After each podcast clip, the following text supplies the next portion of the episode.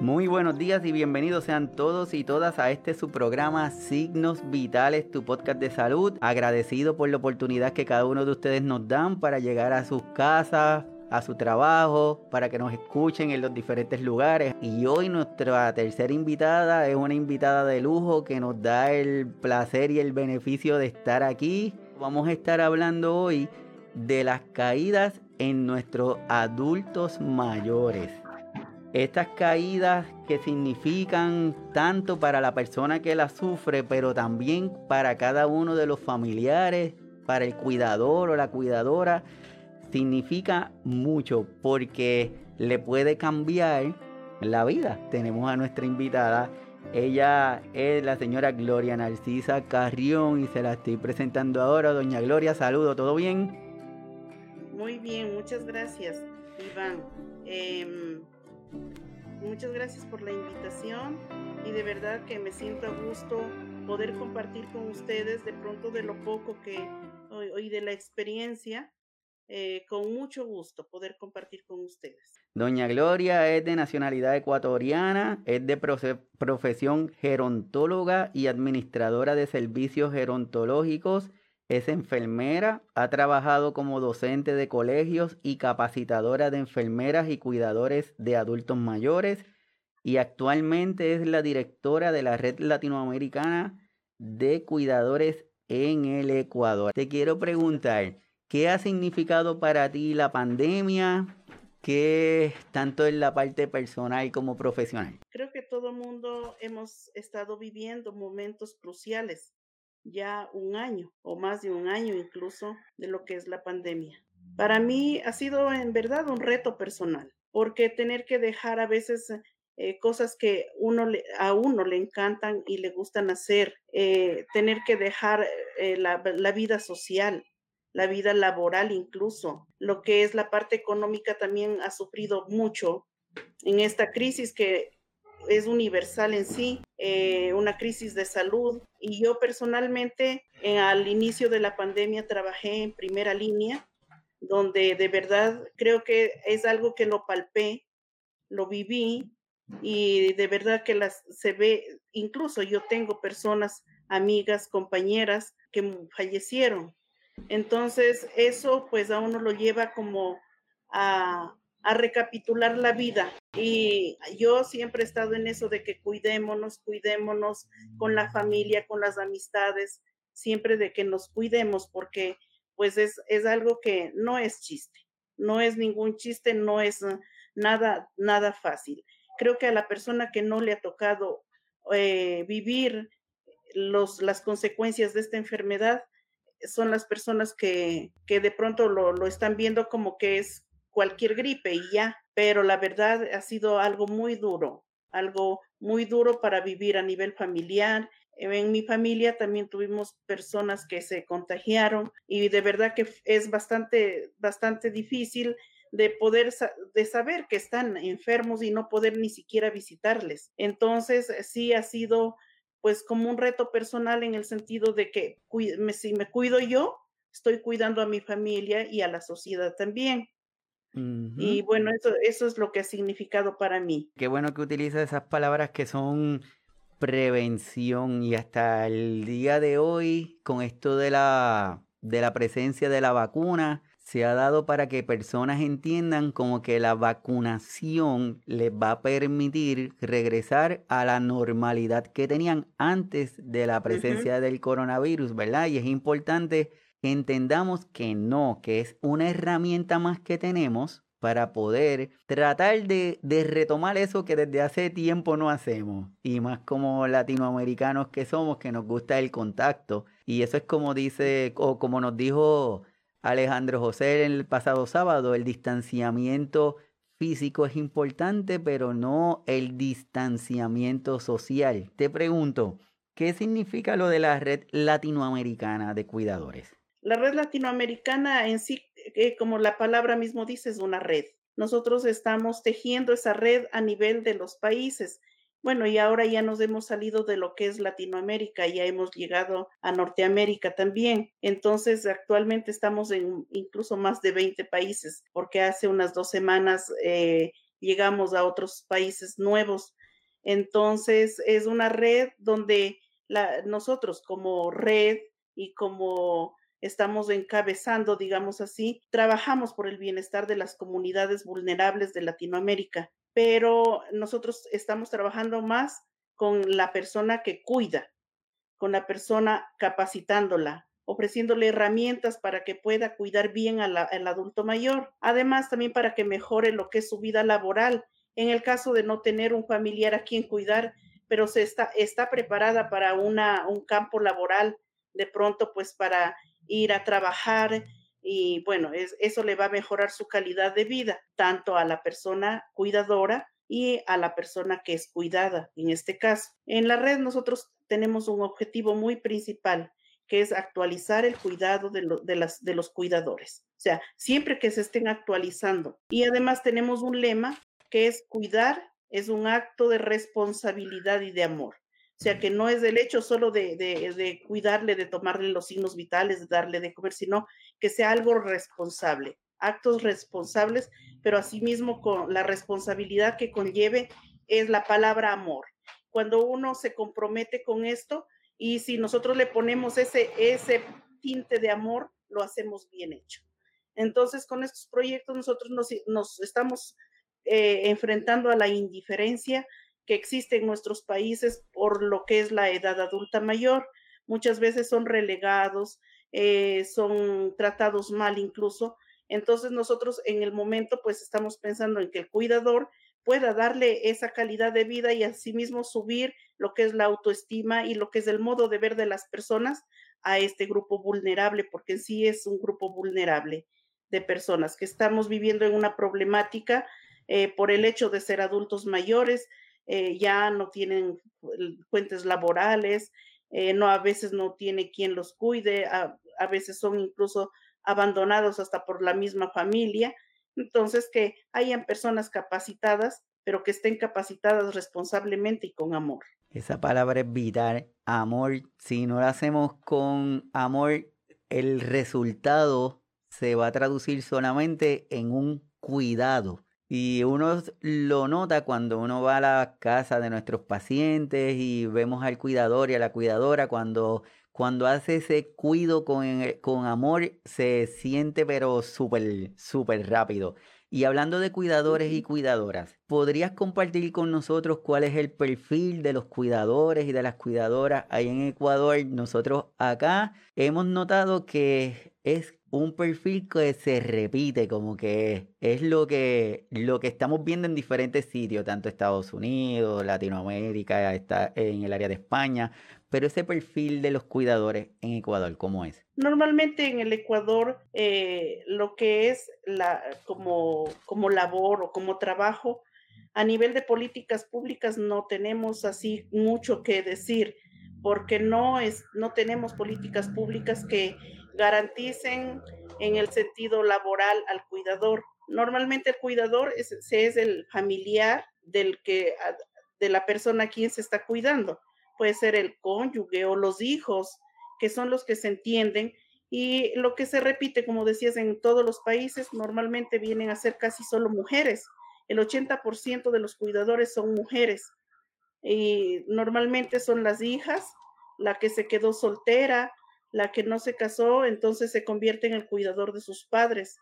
Y, bueno, en este momento por eso nosotros queremos capacitar para que sea como una fuente laboral, para que cuando hay familias que sí pueden pagar un cuidador, entonces este cuidador tenga la oportunidad de poder ir a laborar en esa casa para cuidar a las personas. Entonces, el cuidador normalmente, el informal, es el que está atendiendo en la casa, pero eh, en Ecuador, como le digo, el cuidador es muy poco reconocido. Eh, el cuidador, en, si, si le contratan, incluso tiene que hacer las tareas domésticas de la casa donde está cuidando a la persona. Entonces, también nos hemos dado cuenta que las cuidadoras de acá, el nivel eh, de estudios es muy medio, ¿sí? Entonces, ¿por qué? Porque le dedica entre dos y ocho años para cuidar a su familiar, que es el transcurso que a veces corre una persona eh, dependiente, en el, por ejemplo, en una, en una enfermedad de Alzheimer. entonces eh, su, su lapso de enfermedad está entre los dos, ocho, hasta más años incluso.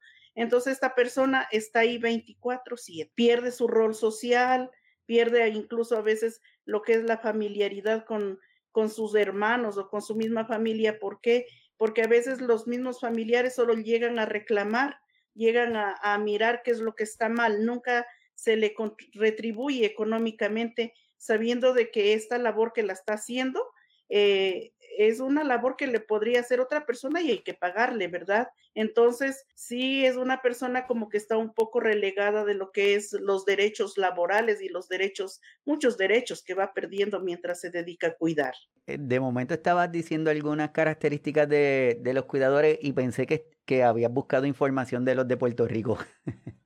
No, se repite, los patrones se están repitiendo aquí y en cualquier lado, ajá. Y te pregunto, porque una de las intenciones del programa es darle la voz a cada, uno de, a cada uno de nuestros cuidadores y cuidadoras. Por eso es que en el programa tratamos de enfatizar la importancia de que primero el cuidador y la cuidadora entienda que es importante que se cuiden. Lo segundo, que es importante que acepten el cuidado de otras personas. Y lo tercero, lo que tratamos es para las personas que no son cuidadores, que cuando van a hacer alguna visita, entiendan que es importante que estén pendientes del cuidador y de la cuidadora, para que no sea solamente que vayan a visitar al paciente, sino que se acuerden que el cuidador y la cuidadora es vital para que estén ahí. Así que vamos a comenzar a hablar de lo que queremos que nos oriente hoy. Según la Organización Mundial de la Salud, las caídas son definidas de la siguiente forma. Acontecimientos involuntarios que hacen perder el equilibrio y dar con el cuerpo en tierra u otra superficie firme que lo detenga. Se oye como que muy, como que es lo que se supone, ¿verdad? Ajá. Pero cuando vamos a buscar la realidad de, de lo que es esa caída, la traducimos al día a día, descubrimos que verdaderamente pasa con una frecuencia increíble. ¿Qué nos tienes que decirle eso, doña Gloria? Bueno, eh, bueno, la Organización Mundial de la Salud da una definición como salida un poco de lo que es la realidad, ¿verdad? O sea, sí, se cayó y punto, ¿no? Que porque perdió el equilibrio, que porque se tropezó y bueno, y se cayó pero las consecuencias de estas caídas son bastante duras. Las caídas pueden ser de tipo accidental. Por ejemplo, cuando el adulto mayor vive en su casa eh, lleno de muebles y no tiene espacios donde, donde caminar, donde moverse y se tropieza en todo. Ese es un tipo de caída que de pronto puede ser por descuido de nosotros mismos, de pronto del cuidador o de la familia. Eh, mientras practica algún deporte o sale a caminar de pronto nosotros vemos en, la, en las calles barreras arquitectónicas. Bueno, no se, no se ha tenido en cuenta. ¿Por qué? Porque no se tiene en cuenta a veces al adulto mayor a nivel de lo que es el Estado. No se preocupa de decir, bueno, arreglemos las calles, que en cada esquina haya una, una rampa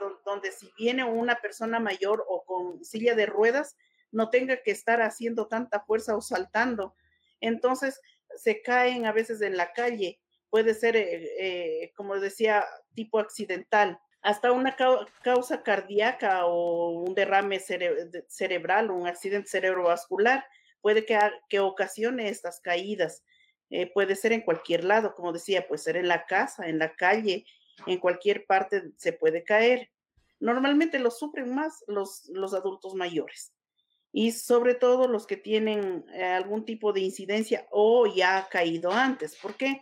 porque cuando una persona se cae, o sea, pierde la confianza, le da mucho miedo, ya no quiere caminar, o sea, de eso trae muchas consecuencias luego de lo que es la caída. Entonces, las caídas son la segunda causa de muerte mundial por lesiones accidentales o, no intencionales, porque después de una caída normalmente lo que sucede es que la persona va a, sufrir, puede ser una fractura, en un adulto mayor después de una fractura eh, es bastante difícil de que salga de esto, porque primero que todo, los riesgos que trae una cirugía o, un implante de, de cadera, de rodilla. Entonces, ¿qué pasa? Esta persona empieza a quedar ya más dependiente, ya no camina, o sea, o camina mucho menos.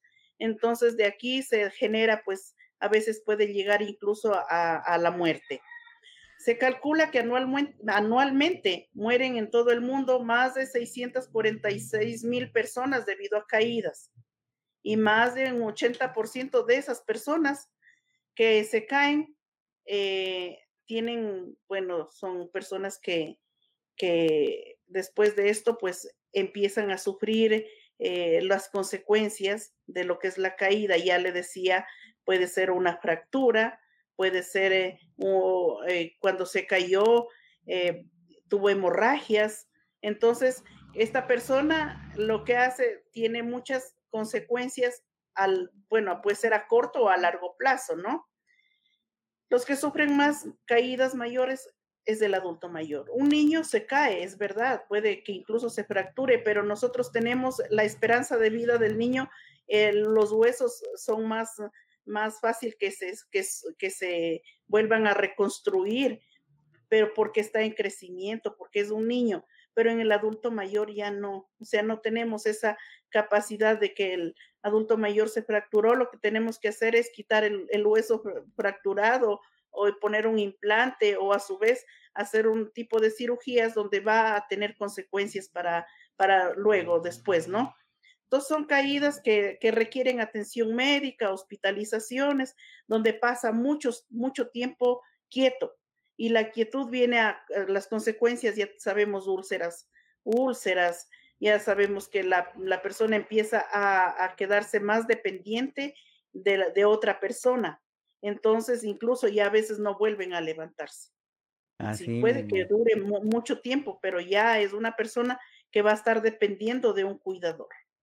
Entonces, este es, este es el, el, como las consecuencias y el problema que nos trae lo que son las caídas. Pero sí, las caídas nosotros las podemos prevenir.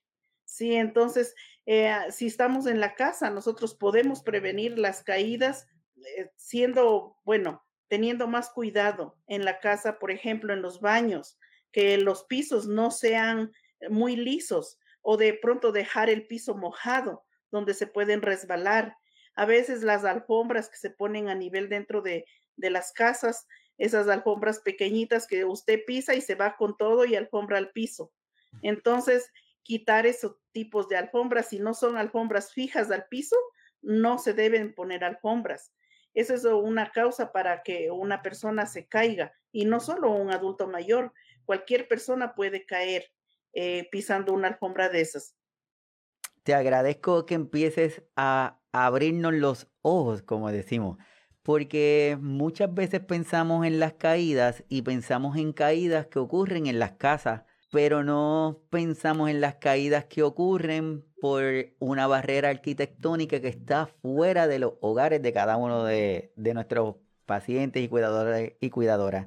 Nosotros en el programa hablamos de, tuvimos el arquitecto Jorge López Rivera que estuvo hablando sobre las barreras arquitectónicas que se encuentra en la página de Facebook, si lo quieren mirar, en donde nos habló y nos dio algunas recomendaciones para ir eliminando esa o minimizando ese tipo de, de barreras arquitectónicas. Y de ahí han mencionado unos cuantos puntos que son vitales, que van desde los propios de cada una de las personas que lo está padeciendo o lo que el entorno que tiene la, la persona, tanto para el cuidador como, como para el paciente. Y de ahí les comparto algo que mencionaste, que dice que los ancianos son quienes corren mayor riesgo de muerte o lesión grave por caída y el riesgo aumenta con la edad. La magnitud del riesgo puede deberse, al, al, menos en parte, a los trastornos físicos, sensoriales y cognitivos relacionados con el envejecimiento, así como a la falta de adaptación del entorno a las necesidades de la población de edad avanzada, que es lo que estás comentando. Y de ahí quiero hacer énfasis en la última parte que dice en la falta de adaptación, doña Gloria. No sé si allá pasa, pero acá en ocasiones tenemos a nuestro cuidador y a nuestro pacientito que lleva en la casa desde hace algún tiempo y viene el hijo que hace alguna cantidad de meses que no lo ve y se quiere llevar a la mamá para su casa. Porque dice, lo quiero cambiar de aquí, me lo quiero llevar para mi casa. Y luce como si fuera muy buena idea, pero nos olvidamos que ese pacientito va a entrar en un lugar que no conoce y quizás en ese lugar para donde va hay algunas barreras, hay algunas alfombras, como mencionas, hay algunas esquinas que requieren que el paciente dé algún movimiento que él no está acostumbrado y ese cambio de ambiente le puede llevar o le puede provocar que aumente ese riesgo de caerse. Así que es importante que lo piensen. Ajá.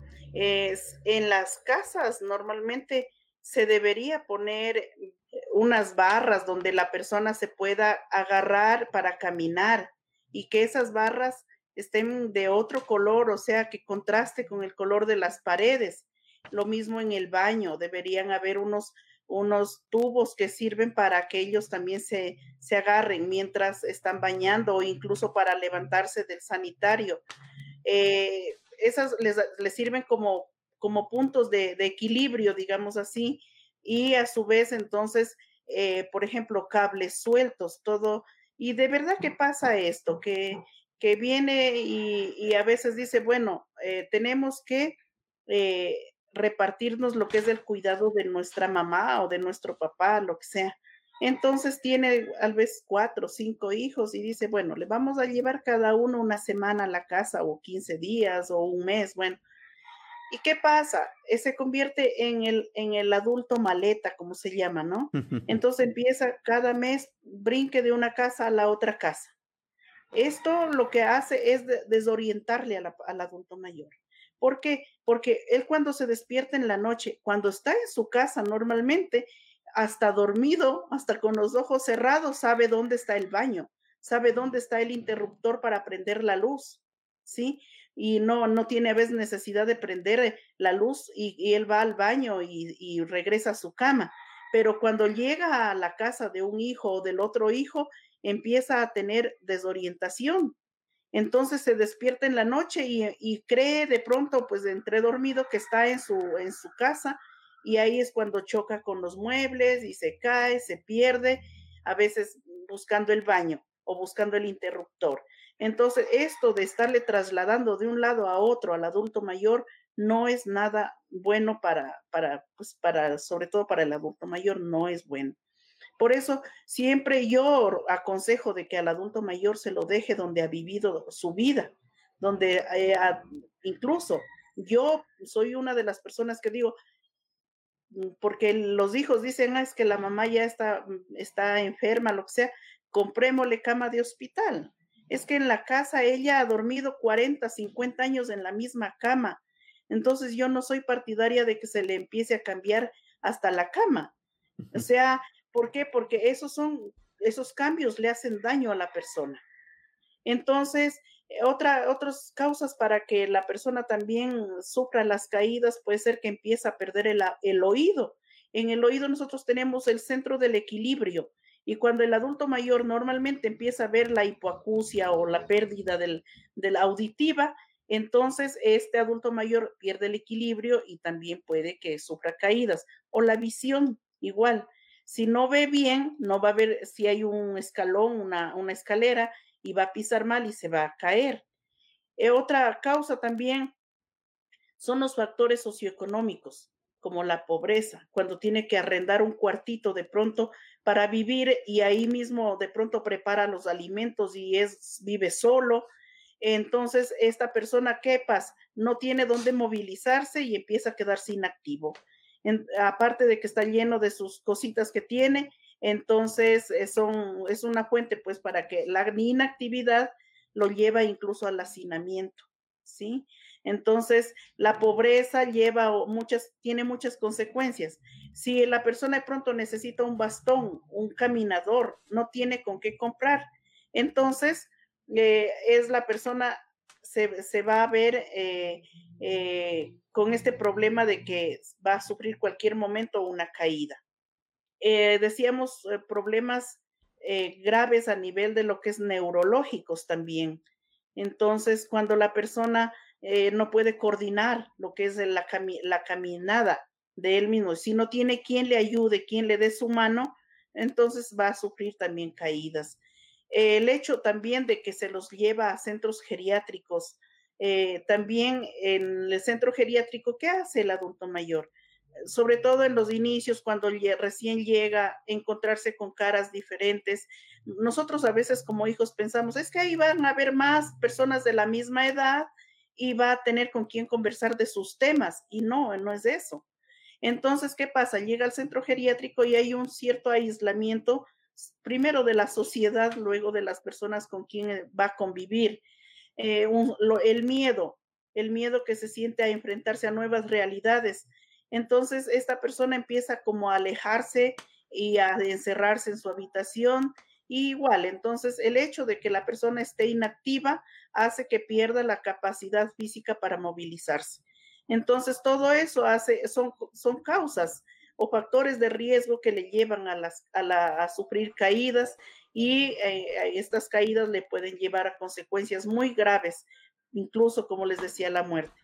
Ya decíamos lo que es el equilibrio, los problemas en la marcha, que pueden ser neuro, de tipo neurológico, fuerza, incluso la pérdida de la masa muscular Normalmente el adulto mayor después de los 65 años va perdiendo masa muscular y al perder masa muscular pierde fuerza en el cuerpo, pierde el equilibrio, los trastornos cognitivos. Cuando una persona en el, por ejemplo, en el si es un adulto mayor con Alzheimer, empieza, ya camina y no mira dónde pisa. Nosotros nos podemos dar cuenta que caminan como un robot.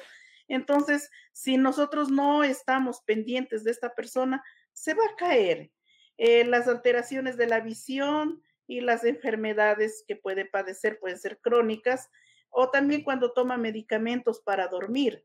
El adulto mayor va perdiendo el, el, bueno, lo que es la pérdida del sueño en el adulto mayor es un problema y cuando esta persona ha empezado a, perder eh, la capacidad para conciliar su sueño, ¿qué hace? Va al médico y le pide medicación para dormir. Entonces el médico le va a mandar psicotrópicos o bueno, cualquier tipo de ansiolítico porque alguna es la causa de la que no puede dormir.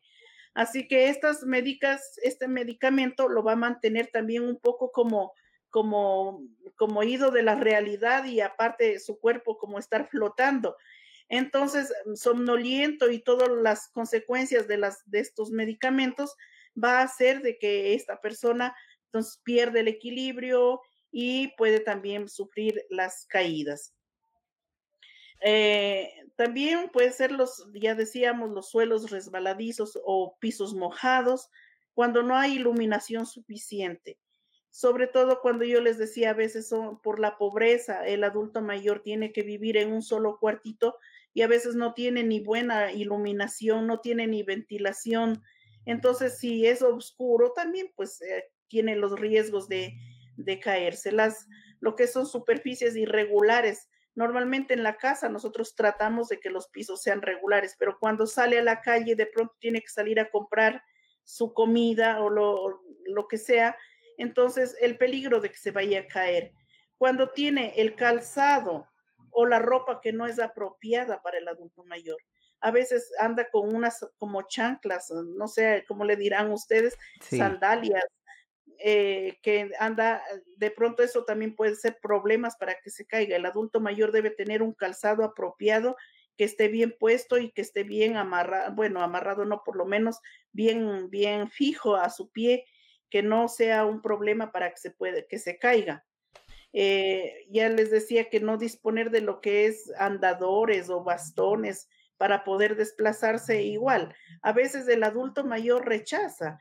Yo recuerdo en una ocasión que le decía, yo veía que el, adulto tenía Alzheimer, estaba empezando, bueno, ya algunos dañitos, pero no estaba muy marcado los, los, síntomas. Entonces, pero yo le veía que ya caminaba porque sí, eh, alguna vez eh, no, no se caía ni nada, pero yo le dije, usemos el bastón le dije, para que se ayude, es verdad que dos piernas caminan bien, pero esta le va a ayudar, es como una tercera piernita que usted va a tener. Entonces dijo, no, no, no, dijo yo, bastón, no, porque son decir que ya estoy viejito. Entonces, no, no es eso. Entonces, la idea es de ver si ya necesita, pues nosotros eh, proporcionarle el bastón, pero si ya pues el bastón no le sirve, necesitará un, andador e incluso luego llegará una silla de ruedas.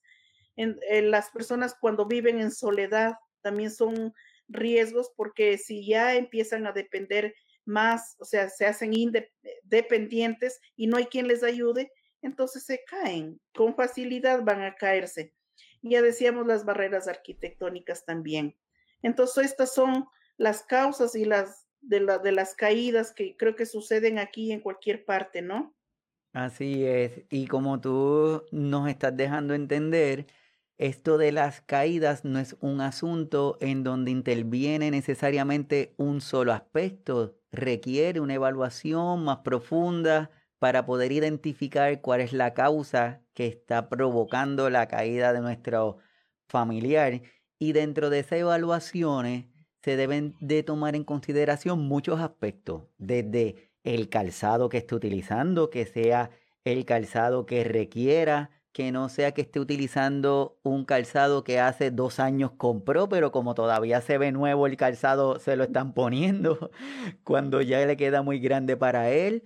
Los otros aspectos que son importantes, sabemos que las mascotas son bien importantes para cada uno de nosotros, de nuestros familiares que ayudan también en el cuidado, pero la mascota también se puede convertir en un factor de riesgo para que nuestro adulto mayor se caiga Así que es importante mirar eso. Queremos eh, ahorrar energía, pero el ahorrar energía muchas veces disminuimos la intensidad de las luces que utilizamos en nuestras casas sin acordarnos que esa disminución de esa intensidad de luz pudiera significar que nuestro adulto mayor vea menos. Y si ve menos, aumenta el riesgo de que se caiga en otras ocasiones pensamos en las estéticas de nuestras casas para que queremos un mueble que se vea lindo en la sala, queremos un tapete que se vea súper espectacular, queremos un jarrón para ponerle algunas flores, pero no tomamos en consideración que el adulto pasa por ahí, es un área de tránsito y quizás puede tropezar con eso. Así que lo que está diciendo doña Gloria es que debemos estar pendientes y no dejarnos llevar solamente por el hecho de que se cayó, sino debemos de hacer ese, ese análisis para poder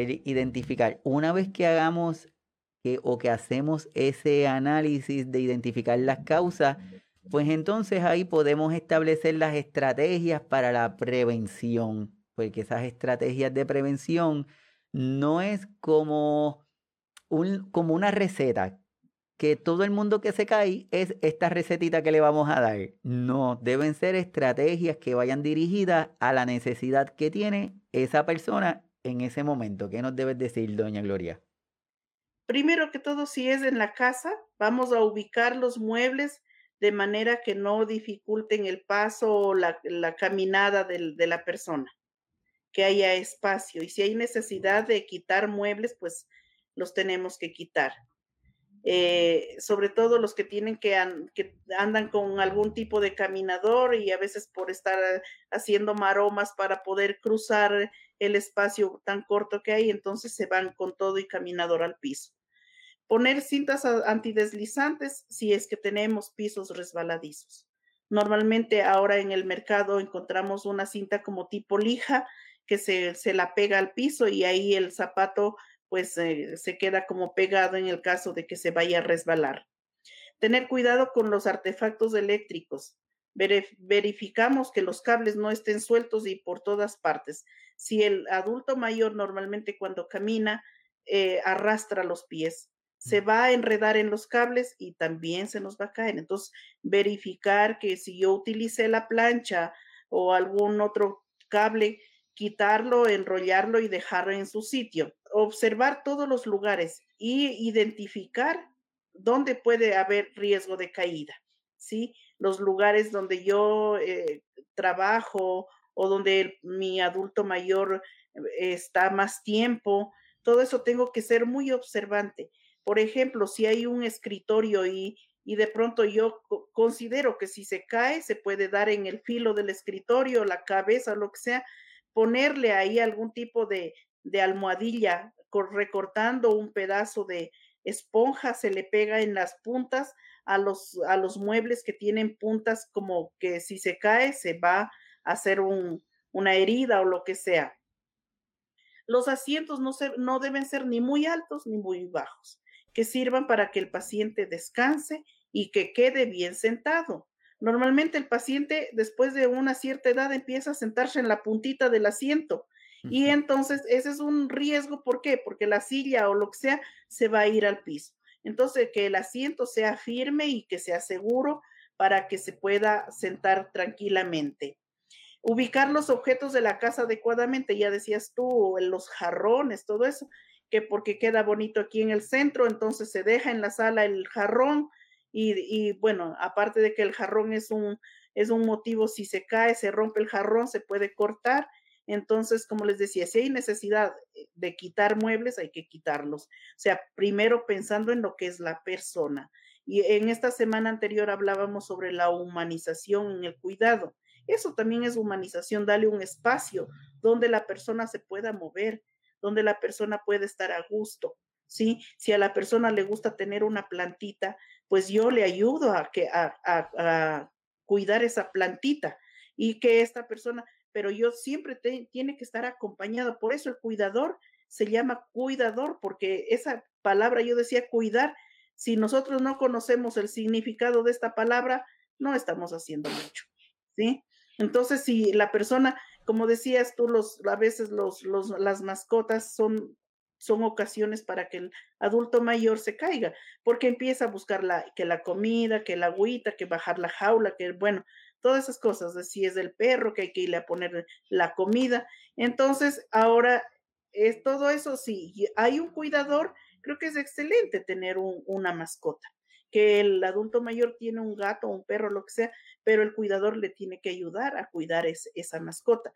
¿Por qué? Porque yo considero que las mascotas, aparte que puede ser un riesgo, también es un beneficio para el adulto mayor yo me he dado cuenta, por ejemplo, en una, en una ocasión un señor tenía, bueno, habían traído dos gatos a la casa. Él pasaba todo el tiempo casi en la cama, no quería levantarse, no quería caminar. Eh, bueno, él eh, no estaba así enfermo con, con, con algún tipo de enfermedad, pero la edad parece que le hacía que quiera estar solo, solo en la cama. Comía y se iba a la cama eh, se lo levantaba que haga alguna actividad, terminaba cansado a la cama. Así que cuando se compró los gatitos, él optó por darles la cama a los gatos y él se sentaba a mirar cómo dormían. Era un motivo para que él esté, o sea, no siempre acostado, ¿sí? Entonces iba y les traía los juguetes y les daba, que estaba pendiente si los gatos querían salir porque ya van a ir al baño bueno, o sea, algo que, que yo considero que si le has, si es de bien en la mascota, no, no hay que quitarle las mascotas, ¿sí? Pero el cuidador o la familia tiene que estar pendiente de que no sea eh, como el oficio de esta persona o el de estar cuidando a la mascota, que la mascota le sirva para que él se distraiga o a su vez incluso interactúa con, eh, con las mascotas. Yo veía cómo él conversaba con los gatos y les, les decía, ay, pero ya otra vez se han ido a meter en no sé dónde y, y los regañaba y estaba conversando con los gatos, que poco lo hacía con la familia.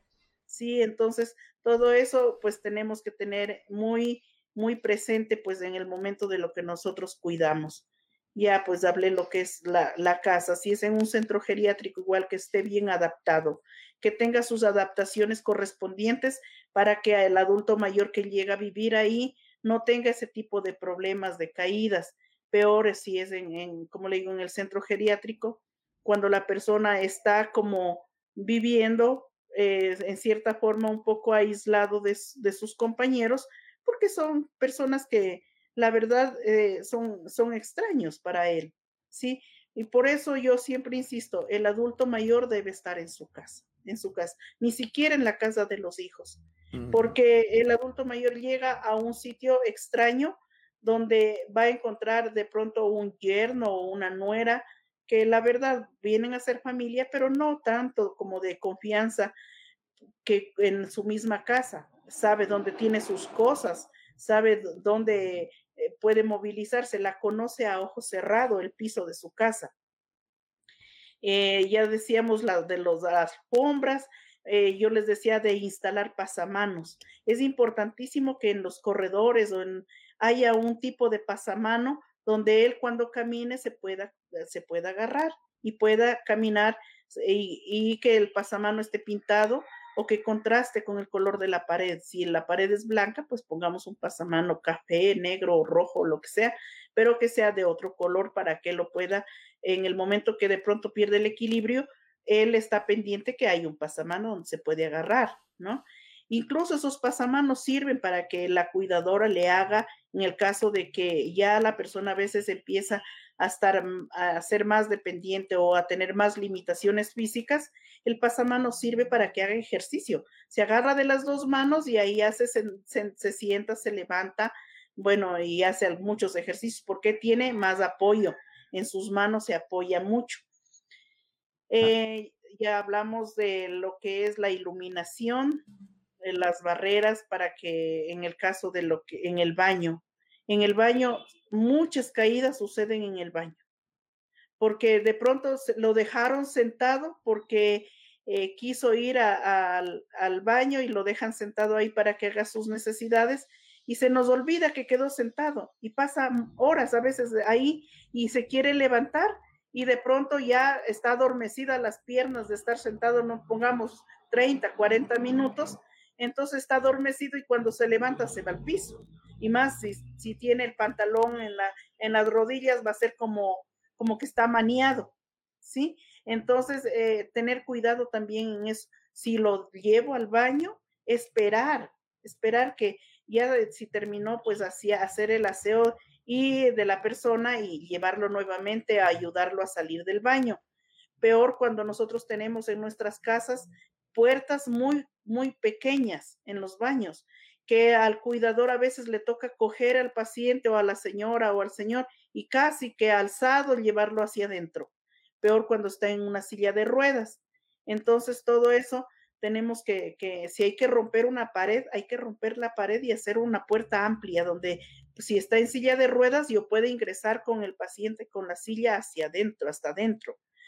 Eh, que en las duchas no hayan esos, eh, antes hacían como un tipo de tina con ladrillos, o sea, la separación de la ducha a, la, a las otras instalaciones del baño, que sea un, un, solo piso y que tenga un poquito de inclinación para que el agua no se vaya a, las, a la habitación.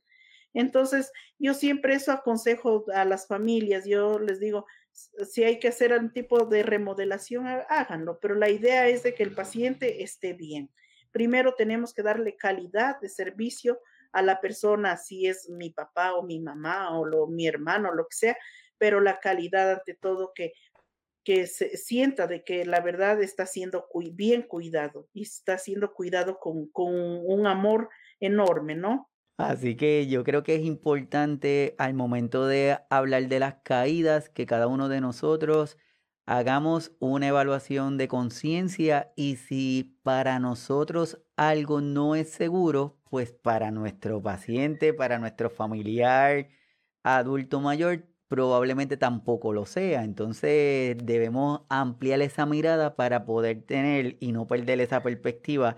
Y yo creo que podemos utilizar estas recomendaciones generales porque yo eh, entiendo que, que reducen, se resumen bastante bien lo que tú nos has estado hablando, que es la parte importante de la adaptación del lugar, el colocar las agarraderas en aquellos sitios importantes donde transita este, nuestro adulto mayor. Importante que al momento de colocar esa agarradera tengamos en cuenta que quien la va a utilizar es el adulto mayor y tomar la altura adecuada, porque a veces vamos a los sitios y están colocadas, pero en unos lugares que no son aptos para el adulto que la va a estar utilizando. Así que debemos de tomarlo en consideración, tenemos que tener en cuenta la parte de la iluminación, la importancia de los baños, como, como en el episodio que hablamos de barreras arquitectónicas, el ingeniero nos estaba comentando que curiosamente, no sé si pasa en Ecuador, pero acá, por alguna razón, las puertas de los baños es la puerta más pequeña de la casa. Entonces, causa mayor dificultad el momento de asistir al paciente en, en el baño. Importante los calzados como lo hablamos, el uso de los andadores, de los bastones, que sabemos que también hay nuestros adultos mayores tienen alguna resistencia. El utilizar el bastón, el utilizar el, el andador. Entonces, si no lo quieren utilizar, pues debemos estar más pendientes para poder, en algún momento él va a entender que lo necesita, entonces va, lo va a empezar a utilizar. Así que, que antes de pasar al próximo punto, al momento de evaluar a nuestros adultos mayores, uno de los puntos importantes es el uso de medicamentos. Y de ahí surge la famosa polifarmacia. Y cuando hablamos de polifarmacia, a veces pensamos que son un montón de medicamentos que utilice el, nuestro adulto mayor, pero a veces más de dos medicamentos ya lo convierten en una polifarmacia. Y les quiero reforzar que los productos que se compran que supuestamente son naturales pasan a ser parte de productos que nos pueden causar alteración en el comportamiento de nuestro adulto mayor. O sea que a los cuidadores es importante que cuando vaya su doctor, su doctora, su geriatra y haga una evaluación a conciencia de medicamentos, si su doctor le hace una recomendación de minimizar o eliminar algún medicamento, no lo miren como algo mal. No es que el doctor quiere que le pase algo, al contrario, los medicamentos no necesariamente se utilizan eternamente. Hay medicamentos que por alguna razón las podemos ir minimizando para quitar el riesgo o el efecto secundario. Así que es importante que hagamos una evaluación de esos medicamentos, de esa polifarmacia, para poder minimizar ese riesgo de caída que tenemos, eh, que tiene el adulto mayor. Así que Voy a pasar a un próximo tema, como estaba diciendo doña Gloria, tenemos la parte de prevención, hemos hablado del entorno, hemos hablado del ambiente, hemos hablado de la importancia de la iluminación y todo. Pero ¿qué sucede una vez que ocurre el evento? ¿Qué pasa cuando ya nuestro adulto se cae? Y se cae de forma repetitiva, porque puede ser un accidente, pero vemos que es algo repetitivo. Y de ahí surge algo que se llama el síndrome poscaída y de ahí eh, decimos que es tan peligroso como la caída misma, porque el paciente puede empezar a presentar un miedo de retomar sus actividades y ese miedo de retomar sus actividades lo puede llevar a aislarse, a perder fuerza, a alimentarse menos, a deprimirse en algunos casos. ¿Y qué hacemos cuando eso pasa? Lo llevamos a algún sitio para que lo evalúen y que le den más medicamentos. Entonces el síndrome post-caída es tan peligroso como el evento de la caída misma. ¿Qué nos debes aconsejar ya ahí, doña Gloria? Eh, de verdad que cuando ya un adulto mayor cae, primero que todo las consecuencias físicas es terrible. Primero los traumas físicos como las fracturas, heridas, contusiones, hematomas, todo lo que puede producirse dentro de la caída. Luego reduce la movilidad la movilidad de la persona, porque si hubo una fractura, pues se va a, tener miedo. Primero el dolor, todo eso. Eh, tiene las consecuencias psicológicas como la depresión y el miedo a caerse nuevamente. O sea, entra en una depresión por haberse caído y, el, el, miedo de, la, de nuevamente caerse. Entonces, esta persona cuando ya empieza con este miedo, lo que hace simplemente es no, se, no quiere volver a caminar. ¿Por qué? Porque me da miedo caerme. Es lo que dicen ellos.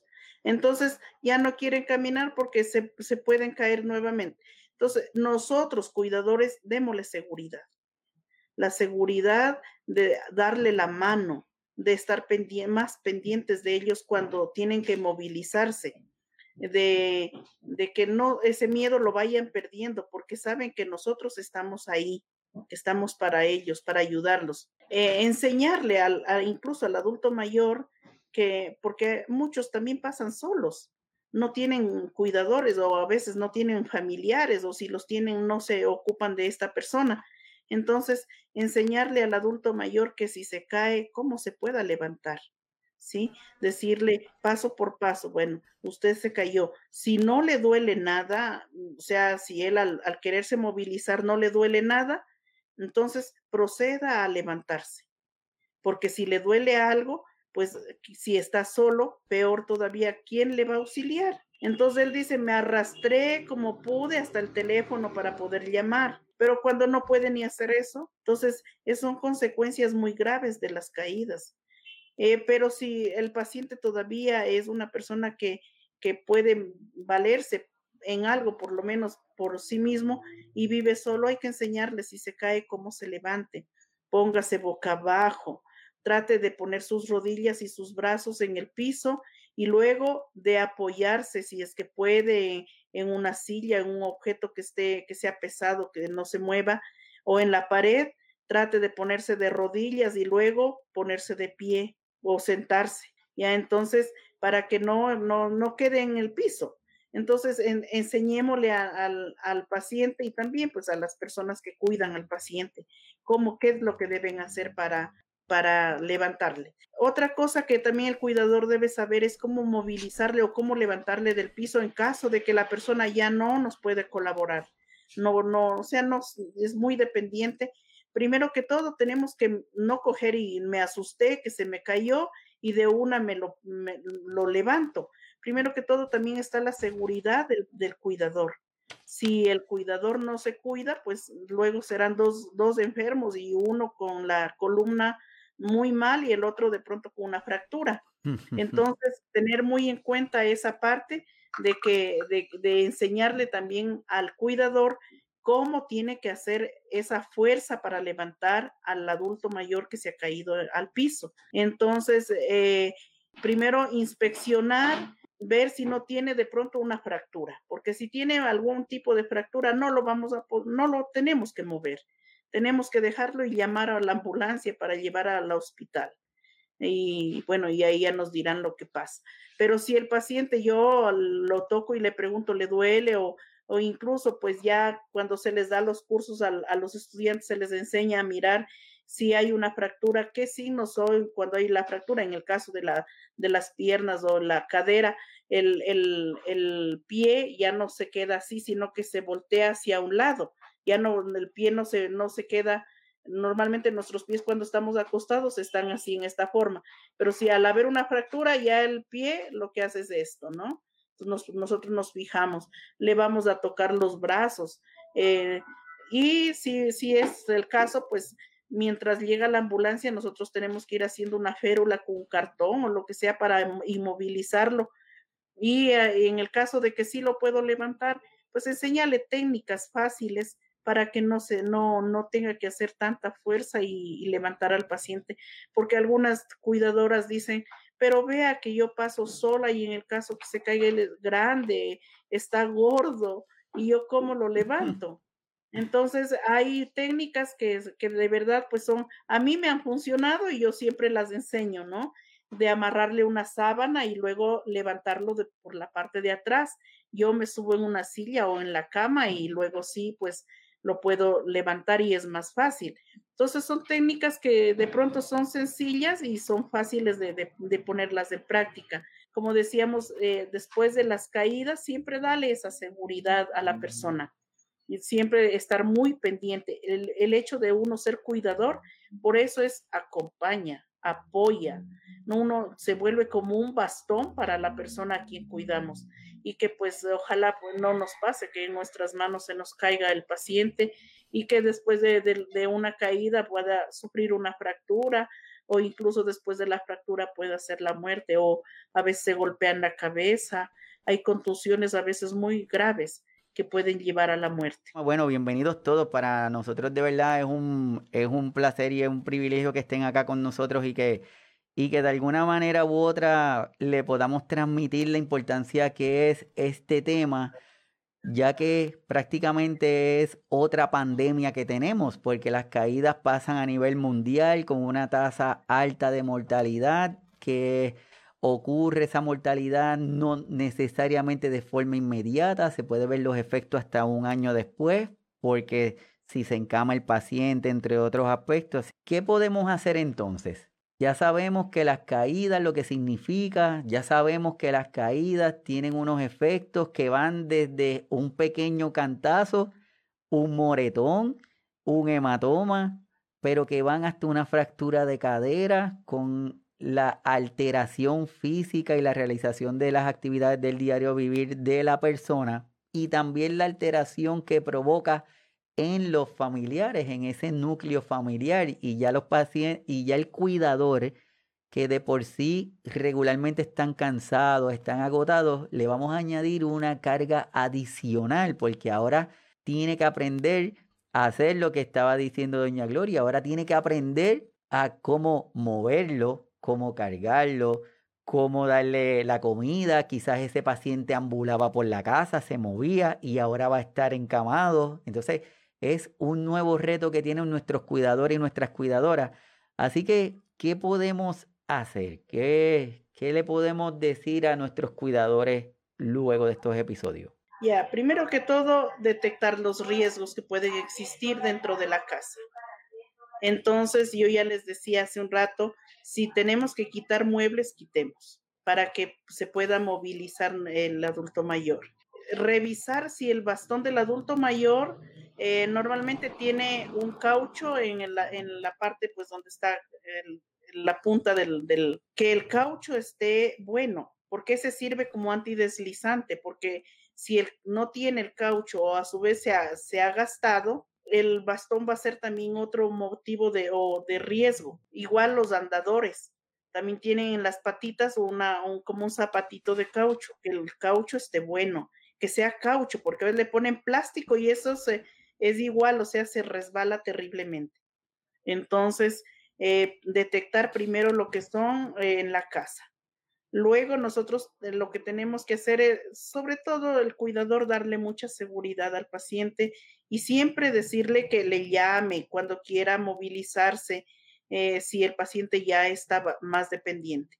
Si toma medicación igual, yo tengo que conocer la medicación que está tomando y saber los riesgos que tiene la medicación, porque en, la literatura médica dice eh, que el medicamento puede ocasionar somnolencia, e incluso sabe decir no, no manejar maquinarias, no operar maquinarias o algo que le, que le genere que tenga que estar eh, como mucha tensión porque se va a dormir o a su vez le va a producir mareos. Lo que decías de las polifarmacia me llama bastante la atención, de verdad que en este, en este tema. O sea, yo había hablado sobre solo los medicamentos que le podrían ocasionar algún tipo de riesgo a nivel de lo que es las caídas, pero sí es bastante importantísimo que como cuidadores, nosotros cuando llegamos a cuidar a un adulto mayor, revisemos lo que tiene nuestro adulto mayor.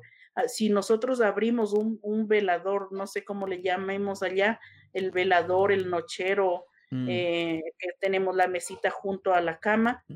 Ellos tienen para cada dolencia una pastilla y para cada dolencia de los huesos una pomada. Sí, entonces, y muchas veces usted mira la fecha de caducidad, ya no se ve, se ha borrado, ya son medicamentos que están vencidos. Entonces, todo eso tenemos que tener como cuidadores presente que únicamente quede la medicación que está recetada por el médico. Nada de estarse automedicando, porque como a veces en las consultas, cuando se los acompaña a ellos al médico, ellos hacen amistad fuera de la, en la salita de espera y le, y le pregunta el uno al otro. Yo siempre me entretengo escuchando las conversaciones de ellos que dice, ¿y qué, qué, por qué le pasó a usted? Entonces el otro le contesta, ah, es que me está doliendo mucho la rodilla. Entonces le dice, ay, pero a mí me pasó en alguna ocasión y verá, me puse tal, eso se saben de memoria los nombres de los medicamentos. Me puse tal cosa, me puse, no sé, Feldene o no. Entonces, piroxicán, ahí vienen pomaditas y yo eso tengo, pero eso es santo remedio. Y le receta y la otra saca la libreta de su bolso y anota anota el remedio para luego comprar y tiene para cada dolencia un medicamento. Aparte de los medicamentos de venta libre que nosotros decimos, en la mesa del comedor frascos llenos de, medicina, que el omega 3 para no sé qué cosa, que el, complejo B para no sé qué, que el hierro para no sé. Entonces nosotros nos podemos dar cuenta que a veces el adulto mayor se está intoxicando, se está envenenando con tanto medicamento. Y más todo que cuando, por ejemplo, aquí en Ecuador tenemos nosotros el seguro social que va al médico y le da, le da los medicamentos. Y muchas veces son medicamentos de, de continuos, que son, por ejemplo, para el hipertenso, para el diabético. Entonces ellos creen que ya con dos semanas se curaron y ya no quieren tomar. O a su vez, es un medicamento para una infección y quieren seguirlo tomando todos los días. Ya pasa 7, 10, 14 días y quieren seguir con el mismo medicamento. Y como eso les hizo bien, arrancan el, nombre del medicamento del cartoncito y lo guarden para comprar a la próxima vez que les vuelva a suceder los mismos síntomas. Entonces, el adulto mayor se convierte como en el médico de él mismo y compra y, y tiene sus medicamentos para la siguiente vez. Entonces, tengamos muy en cuenta eso también, que no solo el medicamento que, que está consumiendo con receta médica le puede hacer daño, puede ser un medicamento que esté ya bajo la fecha de vencimiento y, y ese le esté haciendo daño. Entonces puede ser un riesgo más de caída. Quiero nada más señalar en la parte de los eh, medicamentos que tengan mucha, mucha precaución, tanto para, el, tanto para el paciente, el adulto mayor, como para el cuidador. Regularmente utilizan la palabra, esto es un producto natural y te lo repiten muchas veces, natural, porque ya en nuestra mente está que si es algo natural no nos va a causar daño y tenemos que empezar a cambiar esa mentalidad, porque el hecho de que sea algo natural no significa que no te va a provocar nada, porque quizás dentro de los medicamentos que usted toma le puede causar algún efecto. Puede ser que alguna de las pastillas, por ejemplo, por mencionar algo, el medicamento que utiliza para el azúcar quizás hace que sea más potente y empiece usted a tener bajones de azúcar y de ahí aumente el riesgo de las caídas, que es lo que estamos hablando. Quizás puede provocar que haya un cambio en su nivel de presión arterial y le provoca que le baje o le provoca que le suba y eso le puede llevar a, una caída, que es el tema que estamos hablando. Así que una de las recomendaciones es que no importa si le dicen que es algo natural, siempre consúltelo con su proveedor de salud, pregúntele al doctor, a su doctora, pregúntele al farmacéutico, me están recomendando esta pastilla que dicen que es una cosa maravillosa, que se van a quitar todas las arrugas y yo me la puedo tomar. Siempre pregunte, pregunte. Así que dentro de las cosas que podemos hacer a modo de resumen es detectar los riesgos donde vive la persona. Por eso es que si se mueven al episodio donde hablamos de barreras arquitectónicas aquí en el programa, el arquitecto llega, nos llega a recomendar que es importante que hagamos como una lista de prioridades hay cosas que las vamos a poder manejar de forma sencilla, como lo que está diciendo doña Gloria. El quitar un tapete, el mover un jarro, el cambiar el televisor de un lugar, el asegurarnos que la altura del asiento tenga una altura adecuada para que nuestro adulto mayor se pueda levantar más fácil, que el nivel de la cama esté bien, que el matre esté lo suficientemente eh, duro o blandito para que el cuidador, para que el paciente lo pueda tener. O sea que son diferentes aspectos que están presentes que podemos modificar sin ningún, sin que conlleve algún esfuerzo. Van a haber otras cosas que sí va a ser difícil. El romper una pared, el hacer la puerta más grande del baño, el modificar algunas estructuras. O sea que esos cambios son los últimos que hacemos. Lo importante es que usted lo identificó para poderlo trabajar en algún momento. A modo de resumen, ¿qué le puedes decir a los cuidadores, a los pacientes, a los amigos, a los vecinos, a todas las personas que están alrededor de nuestros adultos mayores? ¿Qué consejo le puedes dar? Primero que todo, ah, en nuestros países deberían haber políticas que regulen lo que es la forma arquitectónica de los, de los centros geriátricos porque se ha acostumbrado como ahora es un tipo negocio. en cualquier casa vieja se, hace un geriátrico. entonces eh, no tienen las suficientes adaptaciones, ni siquiera eh, de a nivel lo que es arquitectónico, simplemente lo que se ve es lo, que lo que le van a pagar a la persona dueña del, geriátrico. Entonces, que a nivel de nuestros países se regule lo que es cuando antes de construir, que haya pues eh, una regularización de cómo debe ser una habitación para un paciente, cómo debe ser el baño. O sea, hay, pero no se cumple, ¿sí? Entonces, que se haga cumplir y que se cumplan esas recomendaciones de lo que son los ya, pues en este caso, los arquitectos, ingenieros, que son los que hacen esto y bueno, que se cumpla eso. Nosotros como cuidadores, primero que todo, si estamos a cargo del paciente o de un adulto mayor, es una vida que está en nuestras manos. Tenemos que ser muy responsables y responsables con amor. No dije irresponsable, responsable con amor. Entonces, si yo estoy, esa vida está en mis manos, hacer lo mejor que, se pueda, pues, y evitar lo que son accidentes, las caídas del adulto mayor. Y bueno, y si se cae, pues hacer, hacer lo que se tenga que hacer para poder remediar en el caso, pues si hay que llevarle al hospital, eh, si el paciente lo tienen que operar, hacer las, las eh, rehabilitación, lo que se pueda hacer en la casa. La alimentación juega un papel importantísimo también, porque cuando pierde masa muscular, cuando no, no está bien alimentado también, pues eh, si el paciente tiene anemia, va a tener debilidad y todo eso.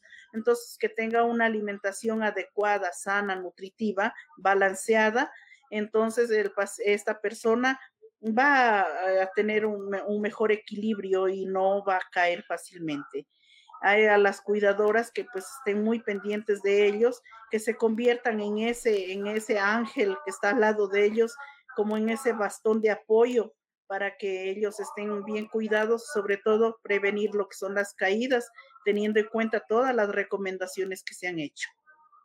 Perfecto, muchísimas gracias. Por eso es que a modo de resumen, tenemos cuatro pilares que son los cuatro pilares de la prevención. Y dentro de esos cuatro pilares tenemos uno, la revisión de los medicamentos es un punto vital. Revisión de los medicamentos con su proveedor de salud, su doctor, su doctora, para, para estar seguro que esos medicamentos actualmente son los que requiere el paciente y no es que lleva 20 años tomándose la pastilla y se la damos porque eso fue lo que le dijeron. La revisión a aquellos pacientes, las revisiones visuales, las revisiones auditivas, importante para asegurarnos de que visualmente está bien y que nos está escuchando bien. Hacer nuestras casas seguras, cuando hablamos casa segura, dentro de lo, lo más seguro posible. Van a haber cosas que no las vamos a poder modificar, pero lo importante es que fueron identificadas para que cuando ustedes estén por allí, pues se, estén pendientes de ello. Y lo otro, nuestros cuidadores. Esto va para los cuidadores y cuidadoras siempre acuérdense que estamos cuidando o estamos asistiendo. Si usted está con un paciente que lo que necesita es que usted lo asista, deje que el paciente haga las cosas, no trate de que hacerlo todo porque dentro de nuestro querer ayudar al paciente lo estamos desayudando, le estamos limitando, estamos haciendo que se debilite. Así que siempre acuérdense asistir o cuidar. Hay pacientes que necesitamos asistirlos y otros necesitamos cuidarlos y algunos necesitamos cuidarlos y asistirlos. Así que importante, mientras más activo está el paciente, más usted se va a asegurar que todavía conserva su destreza y minimiza que se encame con todas las demás consecuencias que tenemos. Así que, doña Gloria, de verdad agradecido enormemente porque haya estado aquí con nosotros compartiendo en la mañana de hoy este tema que sabemos que es un tema que tiene mucha tela para cortar, tiene muchísimas otras más áreas. Esperamos poder tenerte de nuevo acá con nosotros con algún tema para que nos dé información, que nos dé experiencia de lo que has vivido, así que te lo agradezco mucho. con mucho gusto. siempre que sea por el bien de nuestros adultos mayores, estamos a la orden. ¿no? Y y de verdad pues digamos teniendo en cuenta que si somos cuidadores, pues este programa es para ellos, para enseñarles, para ayudarles, para capacitarles, para que a su vez puedan desempeñarse mejor. Entonces, con mucho gusto también por la invitación, muchísimas gracias y bueno, pues si algún rato me vuelven a invitar, aquí estaré. Esperamos haber logrado nuestra misión de educarlos mientras despertamos la inquietud en ustedes de buscar nueva información de fuentes seguras y confiables. Recuerden que las caídas son la causa importante de discapacidad y mortalidad en nuestros adultos mayores, por lo que es importante el conocer los factores de riesgo para así poder tomar las medidas correctivas a tiempo y minimizar esos efectos. Agradecidos con doña Gloria Narcisa Carrión, esperando tenerle a la próxima ocasión para poder continuar conversando sobre temas de interés para cada uno de nuestros cuidadores y de nuestras cuidadoras. Muchísimas gracias también a ustedes y de parte de la red también eh, estamos también a la... Nos vemos luego hasta el sábado que viene a las 11 de la mañana por aquí por el Signos Vitales. Hasta luego. Bye.